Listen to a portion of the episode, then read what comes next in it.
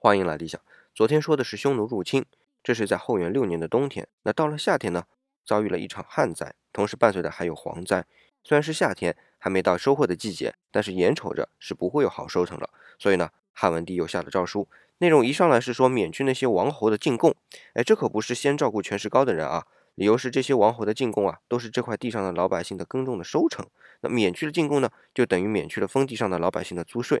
那因为这还隔着一层啊，所以得先说。那接下来呢，是对于郡县制的老百姓，还记得吧？已经免除了田租了。那收成不好，吃饭就有问题啊。所以汉文帝的对策是开仓济民。就这些还不够，汉文帝还对政府进行了裁员，减少开支。还不止这些，汉文帝还允许买卖爵位。这可不是买官鬻爵啊，这里是没有官职的，只有爵位。有的老百姓因为军功受嘉奖嘛，就有了爵位，这当然是荣誉了。但是通常来说不能当饭吃啊。汉文帝这一举措呢，就让爵位能当饭吃了。